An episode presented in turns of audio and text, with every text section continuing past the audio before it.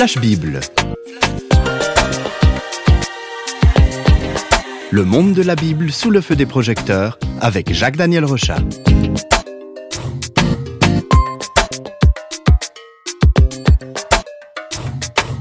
Les émissions Flash Bible nous conduisent à écouter les paroles de ceux qui ont vécu avec le Christ notamment, et il y avait parmi eux le célèbre apôtre Jean.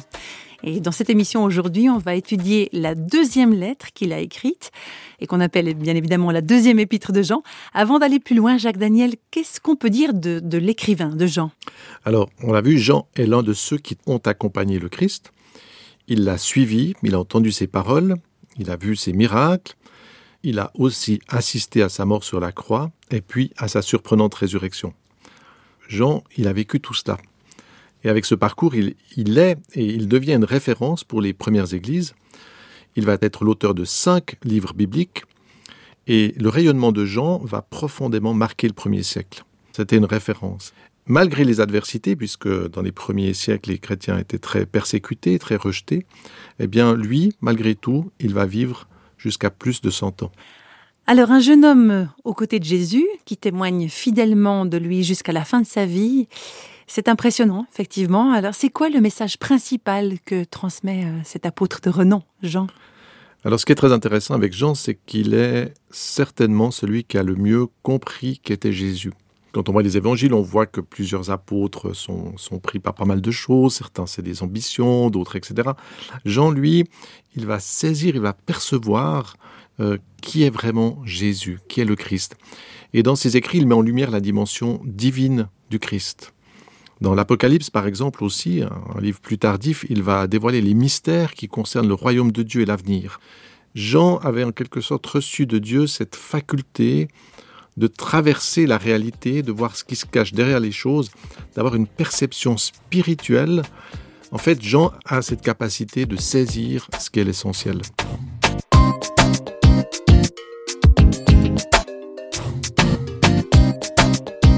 La deuxième lettre de Jean est une petite lettre qui ne compte que 12 versets. Une lettre qui a été envoyée il y a une chrétienne ou une communauté, on ne sait pas trop, mais qui s'appelait Kyria. Et elle date de la fin du premier siècle. On peut écouter le début du texte. L'Ancien à Kyria, l'élu, et à ses enfants, que j'aime dans la vérité, et ce n'est pas moi seul qui les aime, mais aussi tous ceux qui ont connu la vérité, à cause de la vérité qui demeure en nous et qui sera avec nous pour l'éternité. Que la grâce, la miséricorde et la paix soient avec vous de la part de Dieu le Père et de la part de Jésus-Christ, le Fils du Père, dans la vérité et l'amour. Alors voilà, ce sont les trois premiers versets de cette petite lettre et on peut tout de suite remarquer que Jean utilise quatre fois le mot vérité. Dans le texte grec original, ce mot signifie aussi véracité, vrai, sincère. Donc euh, on voit au travers de cet écrit qu'il y a comme une obsession pour la vérité. Elle est aussi présente dans son évangile, l'évangile de Jean, où l'on trouve plus de 60 fois la mention du mot vérité. On peut citer par exemple cette promesse du Christ qu'on trouve dans l'évangile de Jean, Vous connaîtrez la vérité et la vérité vous rendra libre. Mais c'est un peu curieux ce, ce, pouvoir attribué à la vérité. Euh, pour nous, en général, la vérité, c'est surtout le fait de ne pas mentir, non? Alors effectivement, là, cette vérité que Jean mentionne euh, dépasse simplement euh, le fait de ne pas mentir. Elle va nous entraîner dans une dimension spirituelle. Connaître la vérité, c'est toucher à, à l'essentiel. C'est un peu comme la quête du Graal, vous voyez, c'est qu'à un moment donné, on touche vraiment le, cœur. Au verset 4 de sa lettre, il indique que l'on doit marcher dans cette vérité. Et toutes ces paroles font écho à la déclaration de Jésus qui dit, et on le trouve aussi dans, l'évangile de Jean, Je suis le chemin, la vérité et la vie. Alors la vraie vérité, c'est étonnant de dire ça, mais la vraie vérité, ça n'est pas un concept, c'est une personne, c'est être en contact avec Dieu et construire sa vie sur cette base solide et éternelle. Donc déjà, rien qu'avec un seul mot de, de, ce livre, le mot vérité, on entre déjà dans des mystères qu'on pourrait méditer pendant longtemps.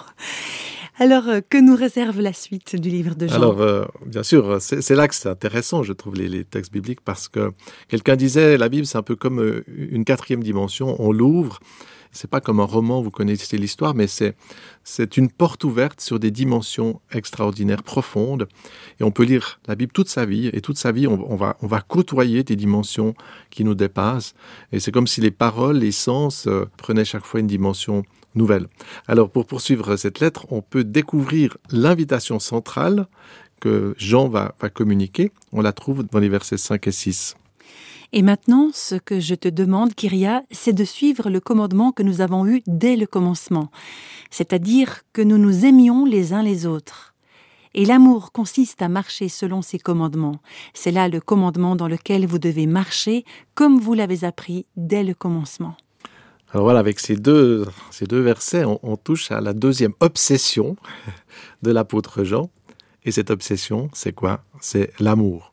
Pourquoi? Parce qu'au fil de son parcours avec Jésus, cet apôtre a plus que tous les autres saisi la nature de Dieu. Cette révélation un peu centrale qu'il va transmettre, c'est assez étonnant quand on y pense, c'est que Dieu est amour. On aurait cette vision Dieu est puissant, on aurait cette vision Dieu est créateur, etc. Il y a des tas de choses qu'on peut attribuer à Dieu, mais Jean va percevoir que la dimension la plus essentielle, la plus extraordinaire de Dieu, c'est qu'il est amour.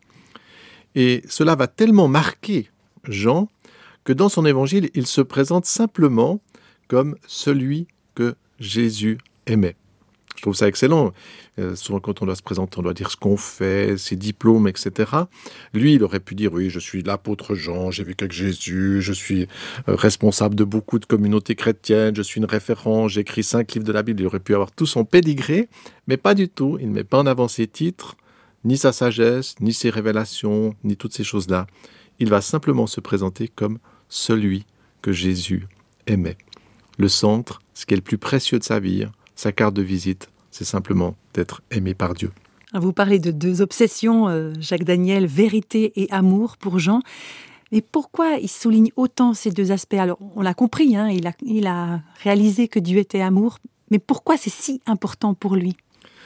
Alors, lorsque Jean écrit sa lettre, il, il a conscience de l'enjeu qui se joue. Est-ce que le christianisme va suivre la ligne divine apportée par le Christ, ou bien est-ce qu'il va s'égarer? Sera-t-il dans la vérité, ou bien est-ce qu'il finira emporté dans le mensonge? C'est un enjeu de, de taille, et dans sa lettre, cette petite lettre de quelques versets, Jean met en garde l'Église. Des séducteurs chercheront à détourner les croyants du vrai évangile. Et ça, c'est quelque chose qui est très profond chez Jean dans tout ce qu'il va écrire. Attention, il y a aussi un risque. Et ce n'est pas un risque abstrait, il y a véritablement un danger qui est là. On peut écouter ce qu'il dit dans les versets 7 et 8 de cette lettre. Plusieurs séducteurs sont entrés dans le monde et ne déclarent pas publiquement que Jésus-Christ est venu en chair, c'est-à-dire est venu s'incarner. Celui qui est tel, c'est le séducteur et l'antéchrist. Prenez garde à vous-même afin que vous ne perdiez pas le fruit de votre travail. Alors il y a ces mots un peu étranges, séducteur, antéchrist. Vous pouvez nous expliquer ça, Jacques Daniel? Oui, alors l'antéchrist, c'est un, peu un personnage symbolique qui représente euh, la sournoise séduction qui vise à détruire la foi en prenant une apparence chrétienne. C'est-à-dire que vous pouvez très bien voir, euh, par exemple, l'athéisme qui va combattre la foi chrétienne, on l'a vu avec des persécutions, mais il n'y a pas du tout euh, cette prétention de, si vous voulez, c'est l'ennemi extérieur. Mais l'antéchrist, c'est quelqu'un qui vient séduire à l'intérieur et qui va agir à l'intérieur de l'Église ou à l'intérieur des, religions. Pour moi, c'est un peu comme un, virus informatique. Et vous savez, aujourd'hui, on peut recevoir des, des virus qui vont contaminer notre ordinateur. Et ce qui est subtil, c'est qu'ils vont se faire passer pour un fichier totalement inoffensif ou bien pour un bon logiciel. Alors vous vous téléchargez, vous êtes tout content d'obtenir quelque chose, voire même une seule image.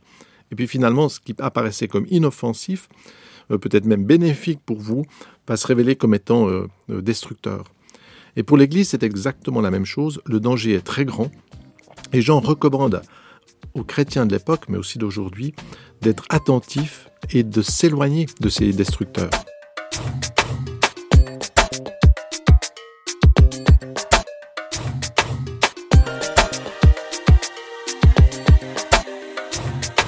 Alors vous parlez de, de logiciel, c'est un terme très actuel, bien sûr, des images qui nous touchent.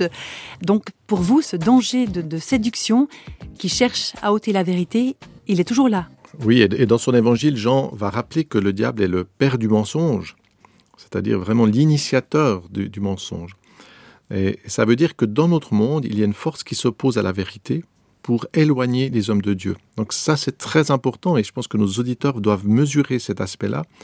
C'est pas simplement tout le monde, il est bon, il est gentil, il y a des gens qui n'ont pas vraiment bien compris. Non, il y a vraiment une puissance, une force qui veut aller contre Dieu. Et cette ambition diabolique se manifeste par une contamination des idéologies, qui, dans les idéologies, il peut y avoir des choses qui éloignent les gens de Dieu, de la culture, il y a la bonne culture, hein, ce qui vient de l'habitude des gens de vivre ensemble, une culture qui peut être magnifique, inspirée. Mais en même temps, dans la culture, il peut aussi y avoir des choses diaboliques, euh, violentes, qui vont contre cette révélation de Dieu. Et puis même les pensées humaines, on voit que beaucoup de pensées humaines sont perverties par quelque chose qui est faux. Et qu'est-ce qui se passe? Que veut faire ce mensonge euh, dans le monde d'aujourd'hui? Eh bien, il conduit les hommes à nier l'existence de Dieu ou à s'en faire une fausse image. Et l'une des expressions peut-être les plus abominables est sans doute euh, quand on voit qu'il y a des discours religieux qui vont enseigner qu'on peut obtenir le paradis en tuant des innocents. Pour moi, ça c'est presque un comble. C'est-à-dire qu'à un moment donné, on va dire Dieu aime qu'on tue des innocents et puis c'est le moyen d'obtenir le paradis. Pour moi, c'est presque l'absolu. C'est qu'à un moment donné, on a transformé la vérité, on a transformé, il n'y a plus d'amour, mais au contraire, on va dire, c'est la violence la plus abjecte, qui permet d'obtenir, de plaire à Dieu. Euh, donc croire que l'on plaît à Dieu en faisant le mal, c'est peut-être la, séduction ultime, et on sait malheureusement qu'elle a eu sa place dans l'Église, puisqu'à un certain moment, on a même vu des chrétiens qui faisaient le mal au nom du Christ, chose absolument abominable, et on comprend que l'avertissement de Jean est absolument décisif. Donc cette forme de séduction qui déforme la vérité, elle est encore en action aujourd'hui oui, et c'est bien d'y songer parce que nous sommes tous menacés par ces tentacules hein, qui, qui veulent euh, nous faire rentrer dans, cette dérive. Et c'est impressionnant de voir combien le mensonge prend de l'ampleur dans nos sociétés.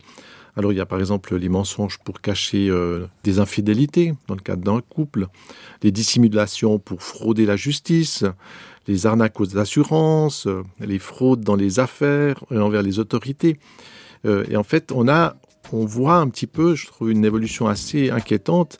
C'est comme une culture du mensonge qui est en train de saper même la société sur ses fondements.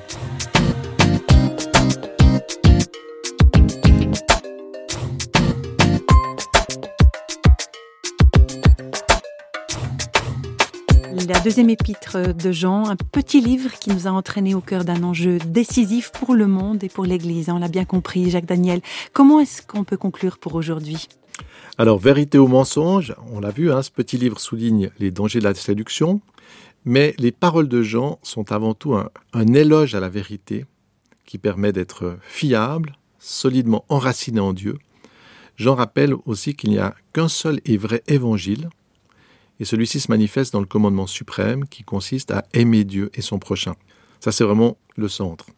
Donc, petite lettre, et un petit centre comme au centre d'une cible. Le but, il est petit, mais c'est le but qu'il faut atteindre. quoi. Voilà, suivre Dieu, rendre service, consoler, apprécier, visiter des malheureux, aider ceux qui ont besoin d'aide, écouter, soutenir, encourager. Seuls ceux qui aiment peuvent prétendre être des témoins connectés réellement à Dieu. Donc en fait, c'est par toutes ces choses-là qu'on peut marquer notre attachement à Dieu. Et cet attachement à Dieu permet à l'homme de traverser la mort. Donc derrière toutes ces choses-là, l'enjeu est beaucoup plus grand qu'il n'y paraît. Les mensonges disparaîtront, tout ce qui est faux sera un jour anéanti, mais ceux qui sont les amis de Dieu brilleront pour toujours.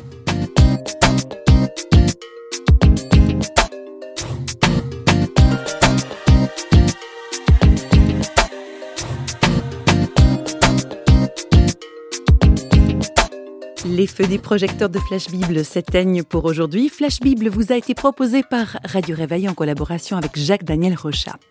Si vous voulez nous contacter par courrier postal, vous écrivez à Radio Réveil, boîte postale numéro 1, 25 301 Pontarlier, CEDEX, France. Et vous pouvez également nous contacter au travers du site www.parole.ch